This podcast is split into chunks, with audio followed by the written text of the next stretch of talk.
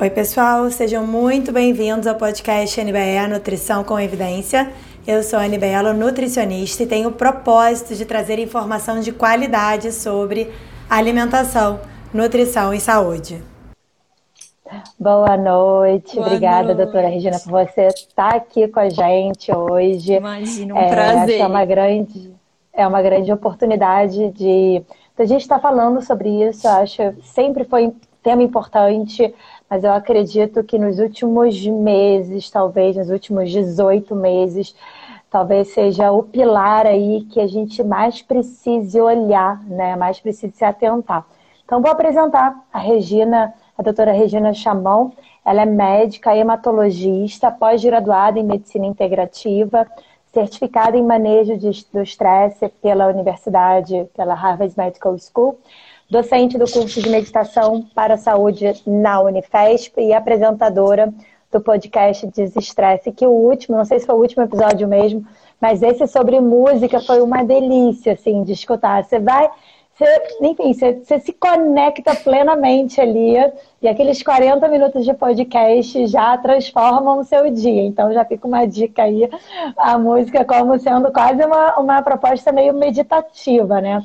Mas vamos lá, Regina. É, deixa eu te perguntar, como. Né, eu vi recentemente também um capítulo do livro que você uh, escreveu da psiquiatria do estilo de vida, e você fala um pouco sobre meditação. E logo no início do livro traz um dado de quase mais de 50% da população se diz estressada, assim, tem uma carga alta de estresse. Como que a gente define esse estresse?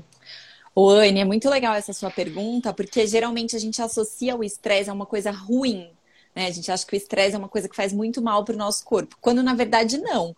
O estresse é uma resposta normal do corpo que tem a função de proteger a gente de qualquer ameaça, de qualquer desafio que estiver acontecendo ali na nossa frente.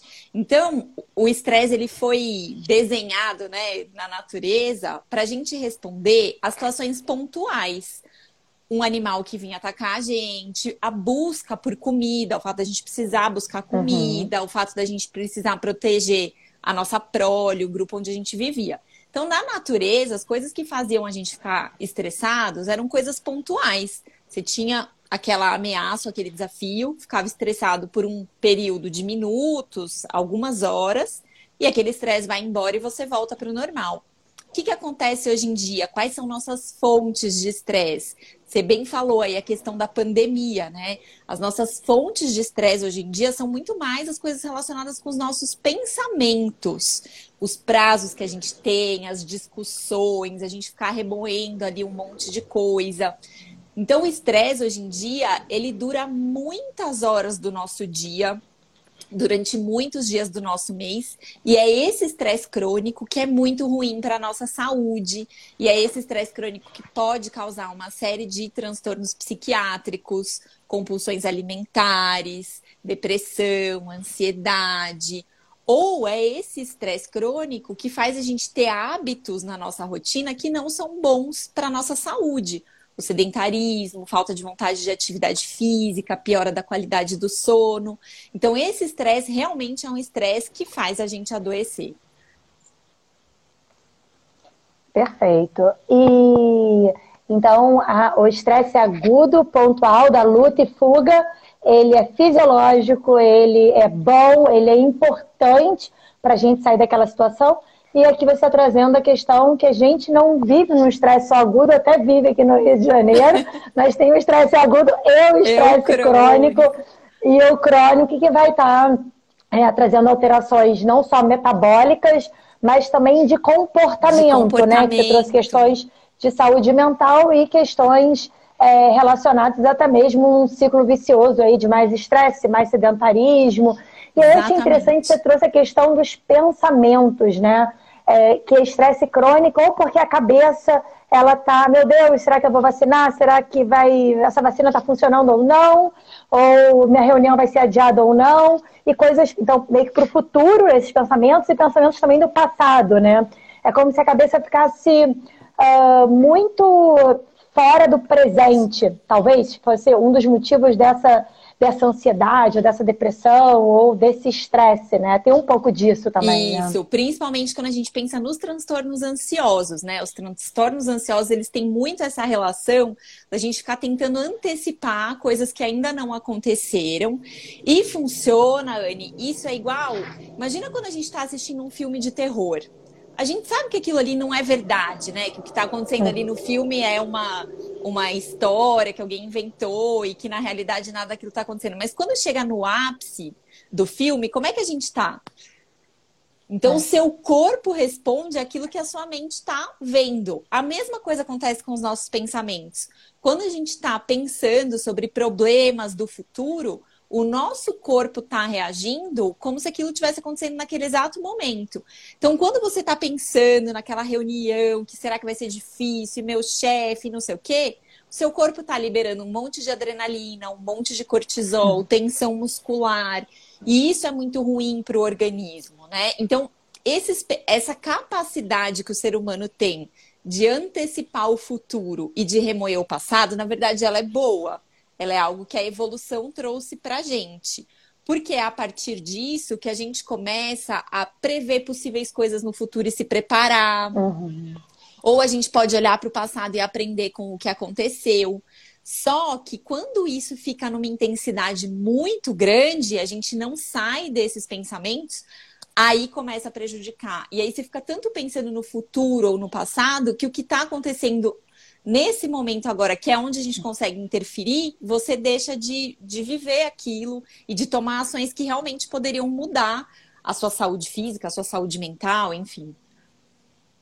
Perfeito. E você colocaria né, a meditação, por exemplo, como uma estratégia de trazer essa mente, é, não parar de ir para o futuro ou para o passado, mas trazer ela mais para o presente? Então, essa é uma pergunta.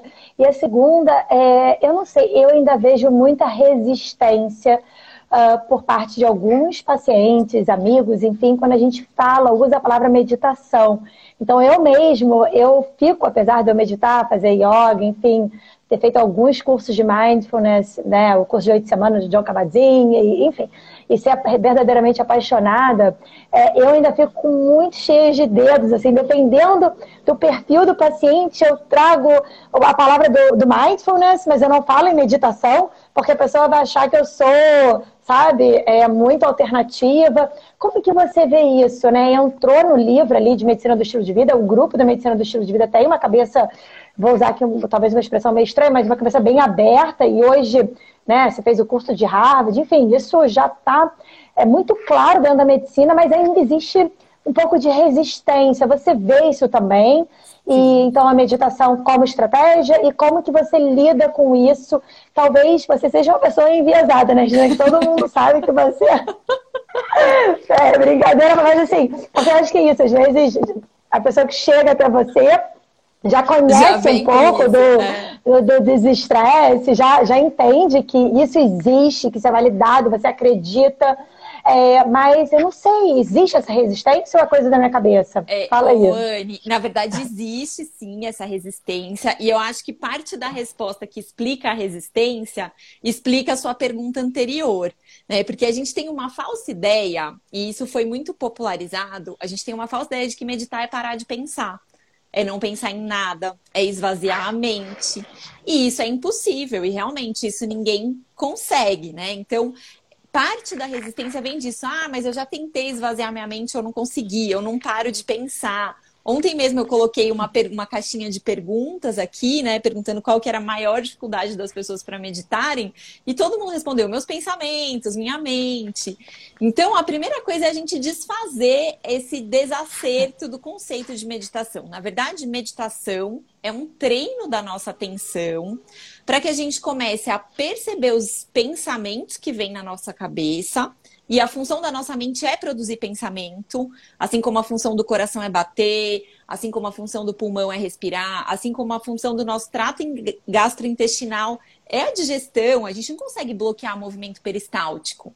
Né? Então a gente também não consegue fazer nossa mente parar de pensar, essa é a função dela. Então, a gente começa a fazer um treino na meditação de observar esses pensamentos espontâneos que vão aparecendo. E o que a gente procura é não se envolver numa sequência com eles. A maioria das vezes o que acontece? Vem um pensamento, e aí você começa a engatar outro, outro, outro, então você vai construindo uma história. Né? E na meditação, o que a gente treina? Perceber que esse pensamento espontâneo veio e retornar para o objetivo da sua prática, para o ponto, foco da sua atenção. Né? Então, quando a gente entende a meditação dentro desse contexto, a gente começa a estudar a neurofisiologia disso e ver como isso modifica, né? Quando a gente modifica o funcionamento da nossa mente propositalmente, isso vai mudando a química da mente, liberação dos neurotransmissores, isso muda a química do corpo, a liberação de hormônios, isso acaba mudando o funcionamento do corpo. Então, acho que quando a gente explica dessa maneira, a, resi a resistência diminui muito, né? A resistência tanto do paciente quanto dos outros profissionais de saúde. Eu estou vendo aqui vários colegas médicos que já fizeram um curso comigo, que fazem ou a prática da meditação, ou indicam, sabem indicar a meditação para os pacientes. Então a gente vê que essa resistência ela vem caindo, principalmente por conta desse embasamento científico.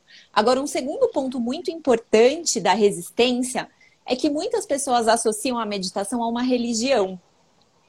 Até porque a gente ouve muito falar da meditação uhum. dentro do budismo, né, dentro da filosofia da yoga. Então, muitas pessoas têm esse, esse erro conceitual, ah, então eu preciso mudar de religião para uhum. poder meditar quando na verdade não. A meditação, sim, ela está inserida em quase todas as tradições religiosas, filosóficas, porque no final das contas a meditação é uma prática que faz a gente se conhecer melhor, se observar melhor.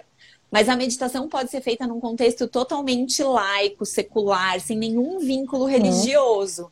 Então, acho que essa é uma outra maneira da gente desfazer esse, é, essa resistência. E, assim como você, eu também uso esse truque da linguagem muitas vezes, né? Então, se eu percebo que a pessoa tá ali com alguma resistência, o que, que eu ofereço para ela? Um treino da atenção. Então, ó, vamos treinar a sua atenção. E aí, depois que a gente já tá ali fazendo aquele treino, que a pessoa já viu que não é nada demais, que não tem nada, né, de esotérico naquilo, uhum. aí, ó, isso que a gente tá fazendo é uma técnica de meditação. E aí eu acho que tudo se acalme, fica mais é tranquilo. É interessante. Sabe? É interessante isso, né? Eu atendo muito profissional de saúde e alguns com resistência. E às vezes eu já falo assim, você conhece o John Cabazin, que é professor da universidade? Não, então, o John Cabazin, ele vem propondo uma técnica que ele protocolou lá do Oriente, mas ele testou no Ocidente. É. Então, assim, é interessante essa questão da gente... É, a habilidade de comunicação para não é convencer, não, mas é passar uma informação de uma forma que o outro esteja capaz de escutar e esteja aberto. Isso. Porque eu acho que tem muito disso. A pessoa acredita que a meditação é cruzar as pernas em lótus, é, é fazer assim os dedinhos, fechar os olhos e pluft, pensamentos desaparecem, né? Exatamente. E quando você falou do, do pensamento, eu lembrei que uma dos treinos que eu fiz falava assim, né? Oi, pensamento, tudo bem? Pensamento, tchau, pensamento. Para deixar o pensamento bem, você aceita e manda ele embora, né? Isso. E a gente ficava ali repetindo durante, repetindo é, silenciosamente, Mentalmente. né? Mentalmente, esse era. Mas quando você foi falando, eu fui lembrando dessa, de uma das práticas, enfim, de mindfulness. Muito legal. E esse termo que você utilizou, treino da atenção, porque é exatamente isso, né? É o treino com foco ou na respiração, né? E hoje mesmo, atendendo uma paciente, é, eu falei, eu perguntei se ela já tinha ouvido falar em mindfulness, ela falou que já tinha feito e não, não tinha dado. Uh, não, não, não, não, não tinha gostado. É. E aí eu perguntei, você, você chegou a testar a prática informal? Porque tem algumas pessoas que são mais agitadas, e a prática informal, pelo menos é assim que eu, eu utilizo de termo no consultório, aquela prática, às vezes, escovando o dente, tomando banho, tem afinidade com uma pessoa mais yang, assim, mais uhum. menos yin, né? E aí, sem usar yin, yang em consulta, eu perguntei para ela, ela falou, não, nunca ouvi falar. Então, às vezes é isso também. É. A forma que, ou o vídeo que indicaram, é, é tem, a proposta é da atenção plena, mas tem uma pegada um pouquinho que diferente, que diferente. Não, não, não, não, não casou com o dia a dia dela, com, com, a vida dela. E às vezes a pessoa vai lá e plot, exclui não aquilo, quero, né? É, e tem uma coisa, assim, que eu gosto de pensar sempre, Anne, usar esse exemplo, é a gente pensar na meditação, assim como a gente pensa no exercício físico. Então, o exercício físico tem vários pontos em comum para aquela prática para que a gente chame de exercício físico. Mas cada tipo de exercício físico tem suas particularidades, né? Então, Legal. musculação é exercício físico, futebol é exercício físico, natação é exercício físico, e são práticas muito diferentes entre si. Quando a gente pensa na meditação, é a mesma coisa, é um tema que a gente usa para um grupo de práticas e dentro dessas práticas existe algo em comum entre elas, que é o treino da atenção, mas cada uma tem particularidades diferentes que podem fazer com que você tenha Legal. mais afinidade com uma técnica ou outra. Então não é porque você não sentiu assim, é, não me senti bem com esse tipo de meditação uhum. que meditação não é para você. Talvez tentar outras técnicas, encontrar. Por isso que é importante lá no nosso curso na Unifesp, a gente não a gente não usa um único tipo de técnica. A gente usa várias técnicas. Os profissionais que se formam lá, eles aprendem várias técnicas para que a gente consiga fazer essa orientação personalizada do nosso paciente, do nosso cliente. É, então, isso é muito importante. A gente, pode, a gente tem técnicas, por exemplo, de meditação ativa, que você pode fazer caminhando.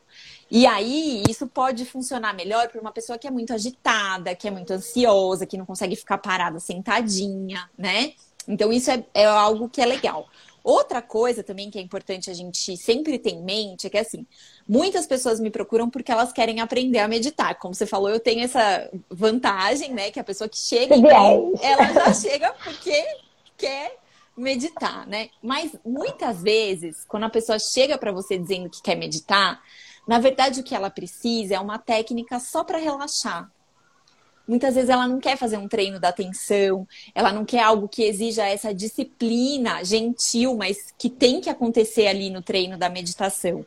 Então é legal a gente estar tá com o ouvido bem aberto para entender o que, que essa pessoa precisa, né? Muitas vezes a necessidade dela é desestressar, é encontrar uma maneira de relaxar. E ela nunca ouviu falar de outra coisa que não a meditação.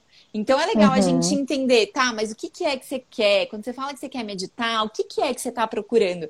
Porque algumas vezes o que a gente vai oferecer é uma prática de relaxamento guiado, e essa pessoa precisa só relaxar. Outras vezes que a gente uhum. vai oferecer é uma técnica de um treinamento autogênico muscular progressivo. Né? Então, existem outras técnicas que também induzem isso que a gente chama de resposta de relaxamento, que uhum. é a uhum. resposta fisiológica exposta, oposta ao estresse, e que você não precisa necessariamente ser a meditação, né? Às vezes é só uma técnica respiratória que te deixa mais uhum. tranquilo ao longo do dia.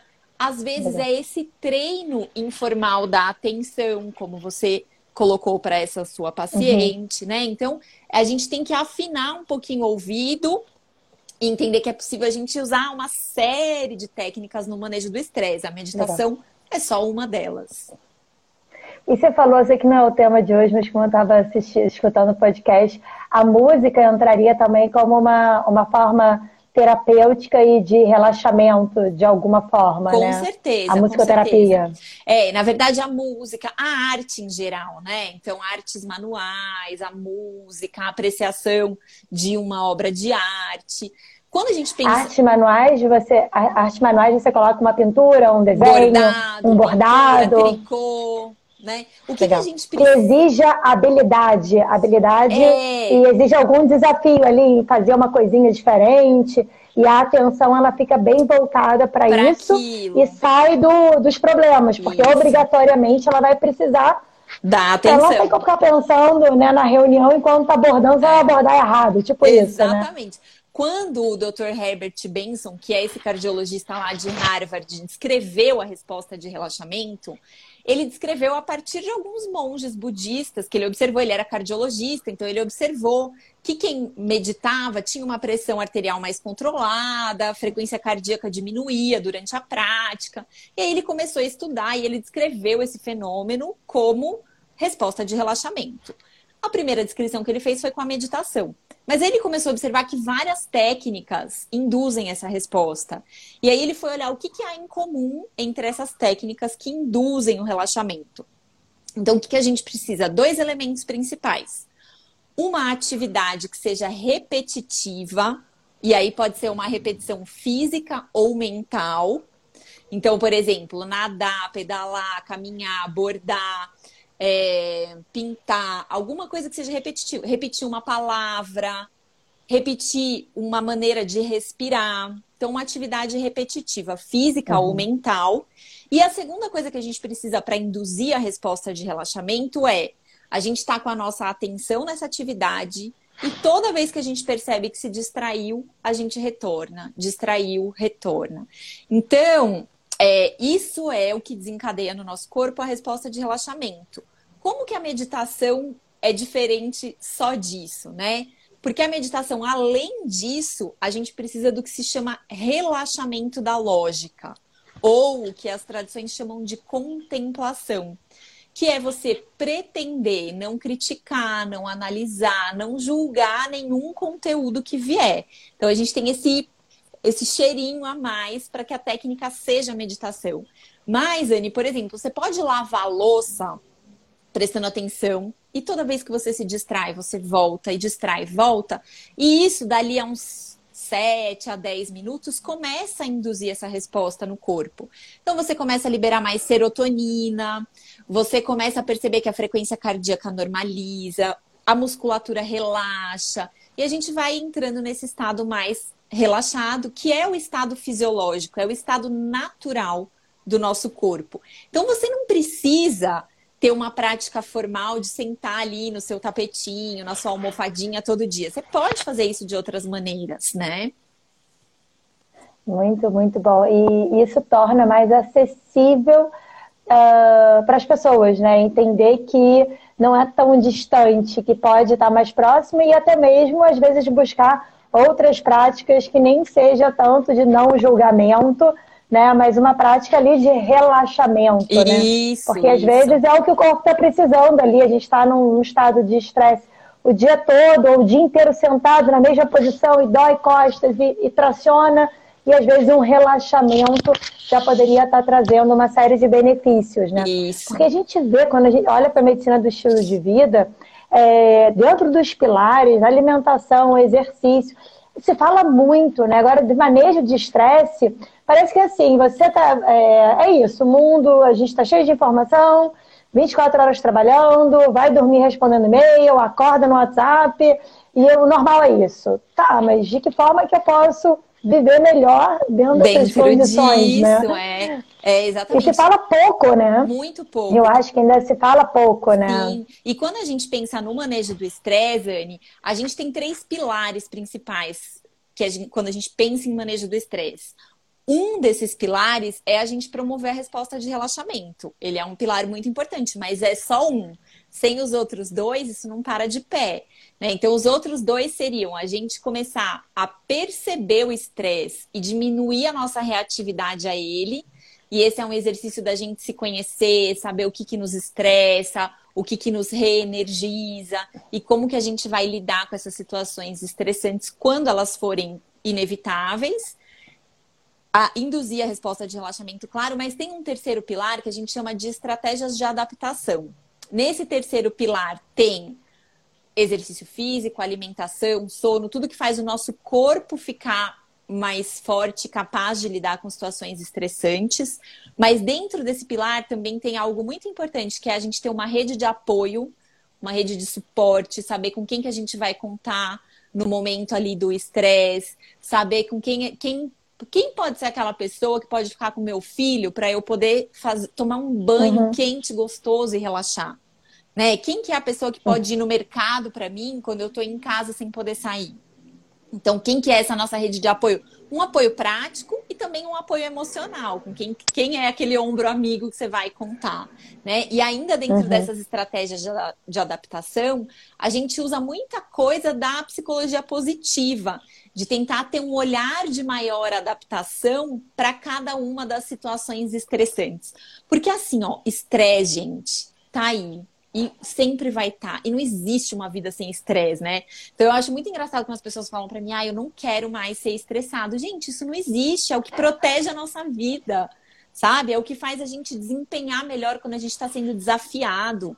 por exemplo, para a gente conversar aqui agora, se a gente não tiver com a nossa resposta de estresse ativada, a gente não consegue. Eu estou prestando atenção em você, estou vendo se meu cachorro não está latindo, estou vendo as mensagens que estão entrando.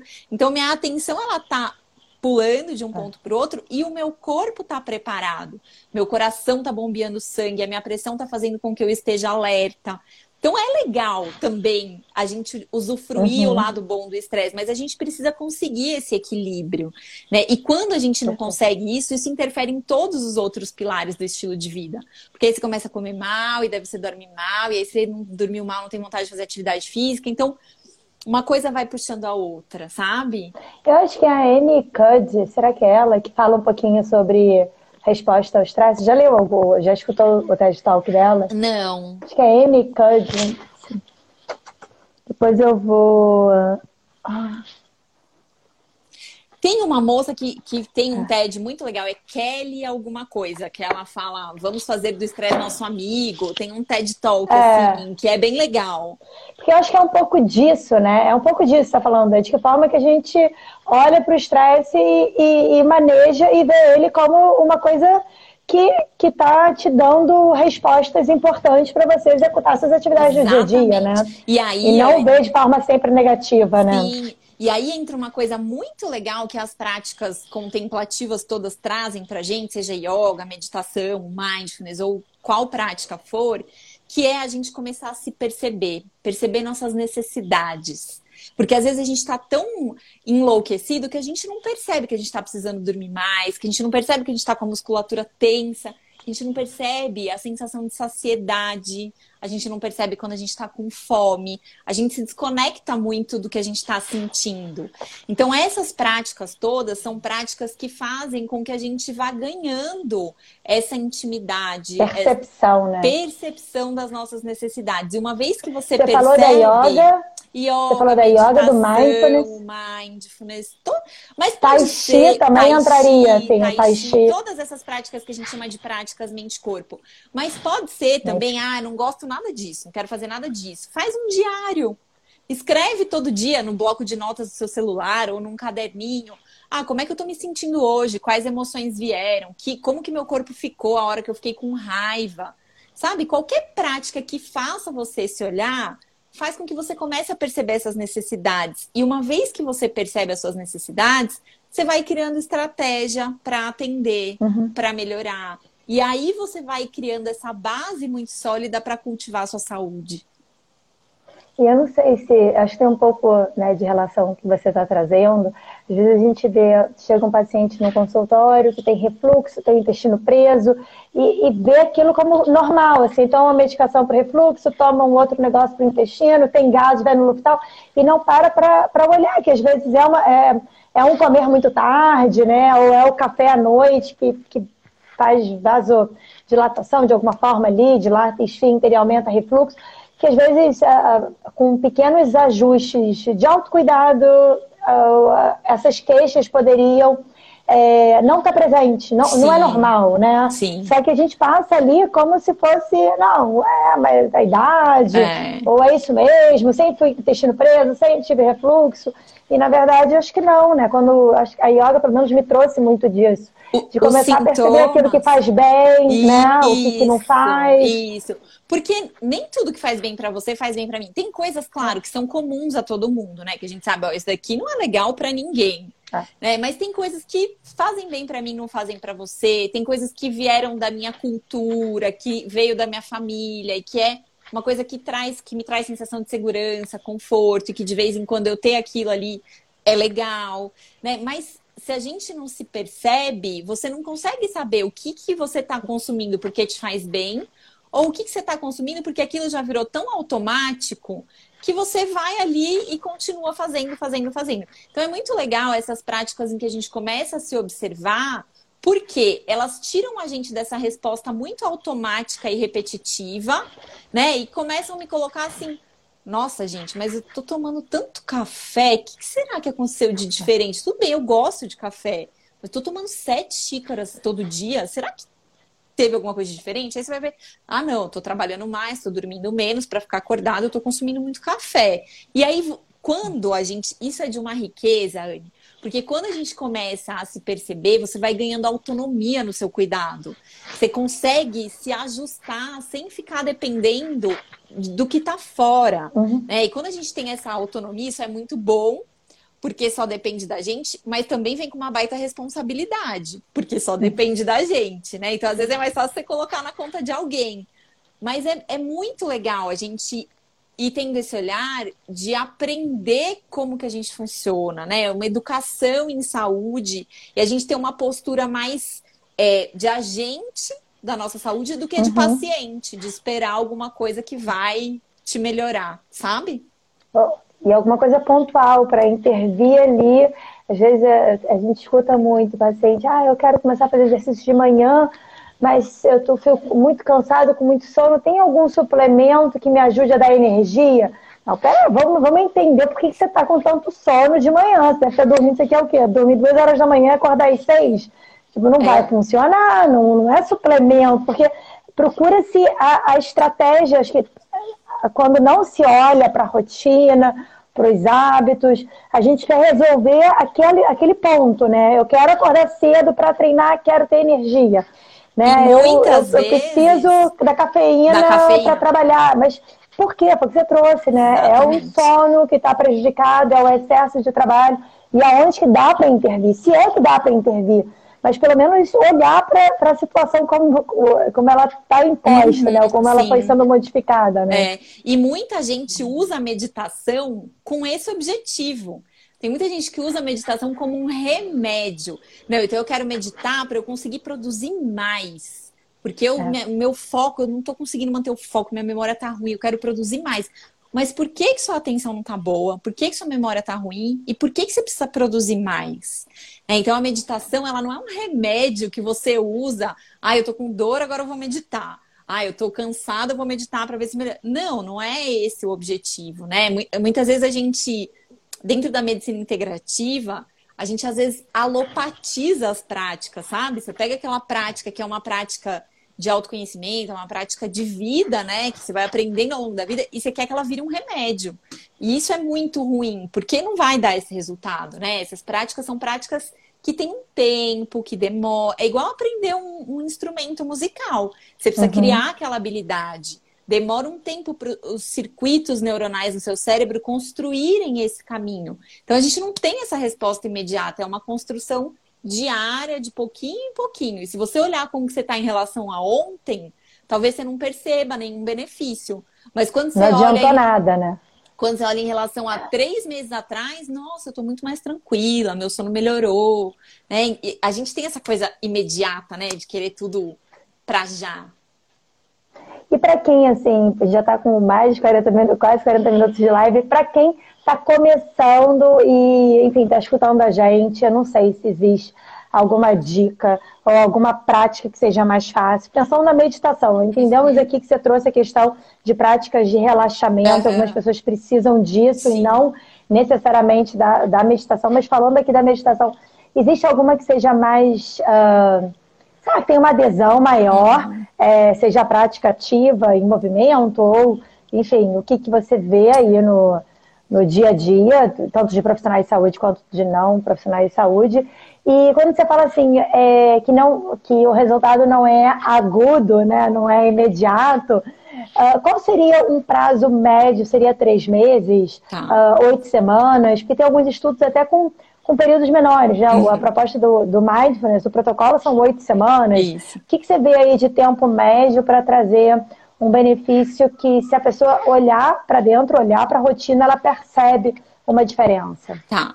Então vamos lá, vou começar pelo final, tá? Do tempo que é uma média bem estimada, tá, gente? Isso varia muito de pessoa para pessoa, mas assim, ó, mais ou menos. Quando você começa a praticar com regularidade, quer dizer, quase todo dia, ou de preferência todo dia, ali com uns 15 dias você já vai perceber uma melhora na qualidade do seu sono.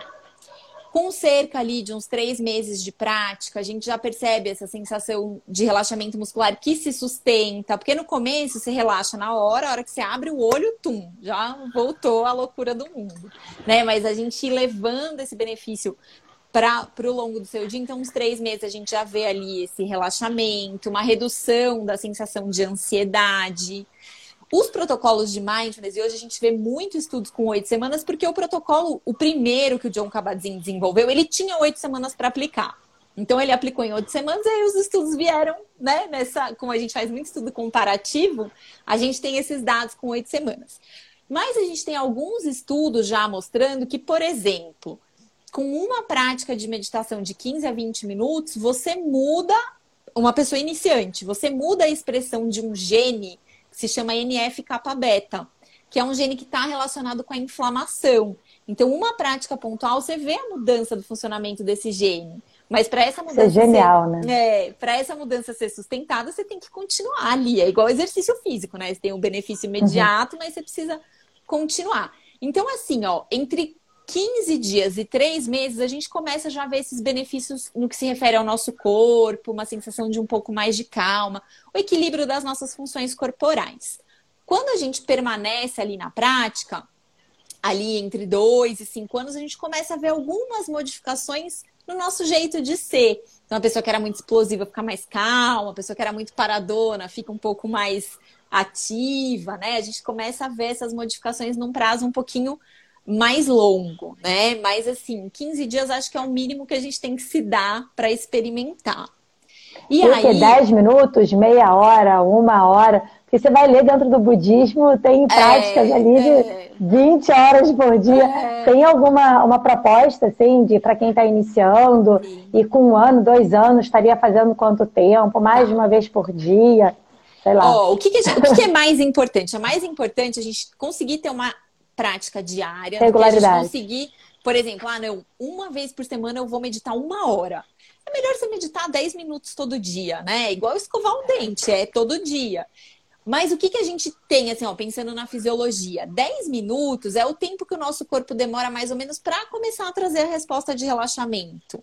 E aí, para a gente ver esse benefício adicional que é próprio da meditação, uma melhor capacidade de atenção, foco, maior conexão das áreas cerebrais, se a gente pensar em 15 minutos uma vez por dia, tá lindo. Se você se propuser e conseguir isso, tá maravilhoso. Para quem quiser, pode fazer 15 minutos duas vezes por dia. E ali depois, com os três, seis meses de prática, aumenta um pouquinho para 20 minutos. A gente vai fazendo esse aumento gradual. Tá errado começar com cinco minutos? Não tá, mas talvez você demore mais tempo para perceber o benefício e isso pode desestimular, né? E aí, Anne, uma coisa que é legal a gente entender é assim, se a gente aprende a operacionalizar a técnica, isso vale para qualquer técnica. Então, o legal é aprender como que você faz. E para isso tem um livro muito legal que chama Medicina e Meditação, um médico ensina a meditar, que é do Dr. Roberto Cardoso. É pequenininho o livro, né? Fininho, super gostoso de ler.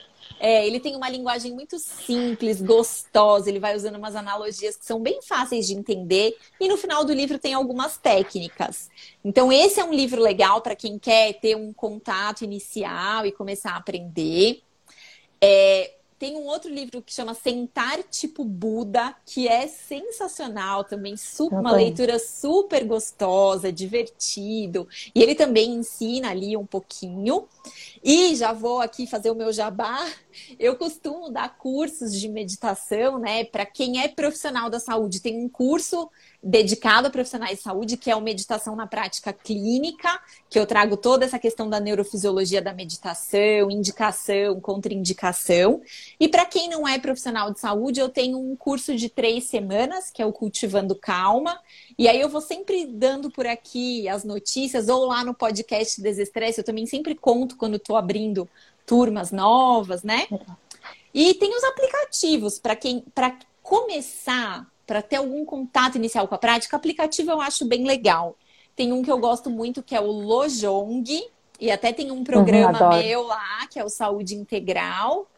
E esse é um que eu recomendo, porque é um aplicativo que é brasileiro, que tem uma linguagem que está adaptada para a nossa cultura. Tem programas lá que são para criança, tem programa de mindfulness, tem cultivando equilíbrio emocional. Então, esse é um que eu recomendo bastante. Legal. E esse curso, você falou então, a gente encontra dentro do seu perfil do Instagram Tem. É, o Meditação o... na Prática Clínica e o Cultivando Calma. Os Isso. dois a gente consegue achar no, consegue. no link, enfim. Entrando Legal. aqui no perfil, agora nenhum dos dois estão com vaga aberta, mas para o final desse mês já, já deve abrir vaga para os dois, para os dois programas. Então eu vou sempre Legal. noticiando por aqui. Legal, porque acho que é isso, é a gente trazer, é, tra trazer informação ao profissional de saúde que às vezes é, começa a perceber a importância, começa a ler sobre isso, começa a aparecer em congressos, né, mas ainda não sabe muito bem como lidar com o paciente. Eu acho que até isso, de repente, o profissional dentro da, da clínica, ele não vai exatamente ensinar, né, mas pelo menos já falar sobre, vai abrir a cabeça ali do paciente e, e eu acredito muito que é, apesar da, da, pessoa ela pode buscar isso de outras formas, direto, né, dentro do, de algum, do seu perfil, de outros perfis, mas quando um profissional de saúde indica como um, uma estratégia interessante, não apenas terapêutica ali aguda, uhum. mas como uma estratégia igual a, de cuidado, a eu atendi uma menina de cuidado que ela é atendida pela, por uma psiquiatra, que é até é minha paciente, e que ela falou, ah, não, te indicou porque você uh, traz outras questões além da alimentação para dentro do consultório, mais de uma questão não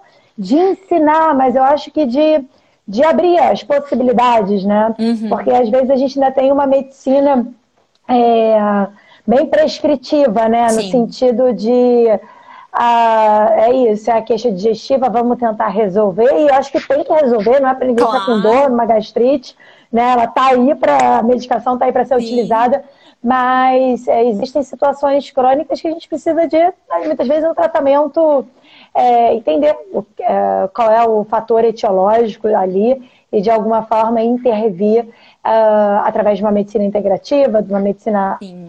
alternativa, complementar, seja lá o, nome, nome, que a, o Ministério da Saúde, a Organização Mundial da Saúde está dando no momento, mas eu acho que é, é, que é o caminho é esse, né? Eu acho que e a medicina do estilo de vida vem falando muito sobre isso, né? Seja Sim. trazendo a psicologia positiva, seja trazendo a questão do, do flow, né? Uhum. Enfim, tem várias técnicas, estratégias é, que eu acho que são super importantes. Mas muito legal que você trouxe aqui alguns livros que eu acho que o pessoal perguntou, né? Que seria uma forma do, de quem está iniciando ler sobre. É, o Sentati Bubuda eu não conheço, vai estar aqui na minha lista. É muito bom a gente. E, e mesmo que já medite, entender outras formas até de se de comunicar, falar, ter outras exatamente. ideias de livros. Enfim, que eu acho que cada um vai trazer uma. Tem uma, uma linguagem diferente, né? Sim. E a gente falou também sobre yoga, você trouxe a questão do autoconhecimento, né? Do, das, das percepções, né? uhum. né? De aguçar essas percepções. É... E o seu podcast é o Desestresse. Fala aí pro. É, é Desestresse, tem, tá em todas as plataformas aí de áudio. Tem um episódio lá, que acho que é o episódio 6, se eu não me engano, que é sobre meditação, com o Dr. Roberto Cardoso. E o episódio 4 é sobre yoga, com o professor Marcos Rojo. Então, lá, para quem quiser também ouvir um pouquinho mais sobre esses temas. E em breve, né, Anne? Vamos ter um com a Anne. Vamos, vamos lá. Mas é vambora, isso, vambora. Então, é des... podcast Desestresse. É só escrever Desestresse aí no seu, na sua plataforma de áudio, você vai achar e tem bastante conteúdo lá. E Esse... no seu site também tem, né? Tem. Pelo seu site, tem é o, o nome que complete o Regina Chamon, né? Acho que é .com.br. Com, tem ali o link com. com. Tem o link também do podcast dos outros canais seus de, de comunicação, tem o né? Link. E aqui no meu perfil, no Doutora Sangue Bom, tem nos links lá também tem o link para o podcast. Então é só clicar tá. lá, ele te direciona para a página do podcast. Gente, amei a live. Muito obrigada. Foi muito, muito gostoso. Acho muito importante a gente estar falando sobre isso.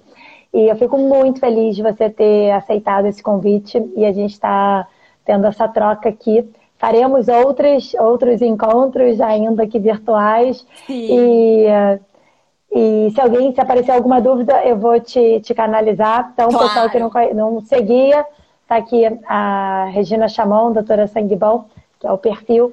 E se tiverem qualquer dúvida, falem diretamente com ela também. Ó, Anne, obrigada. Beijo grande. Obrigada pelo convite, foi uma delícia. Obrigada, beijo. Tchau, gente. Até mais.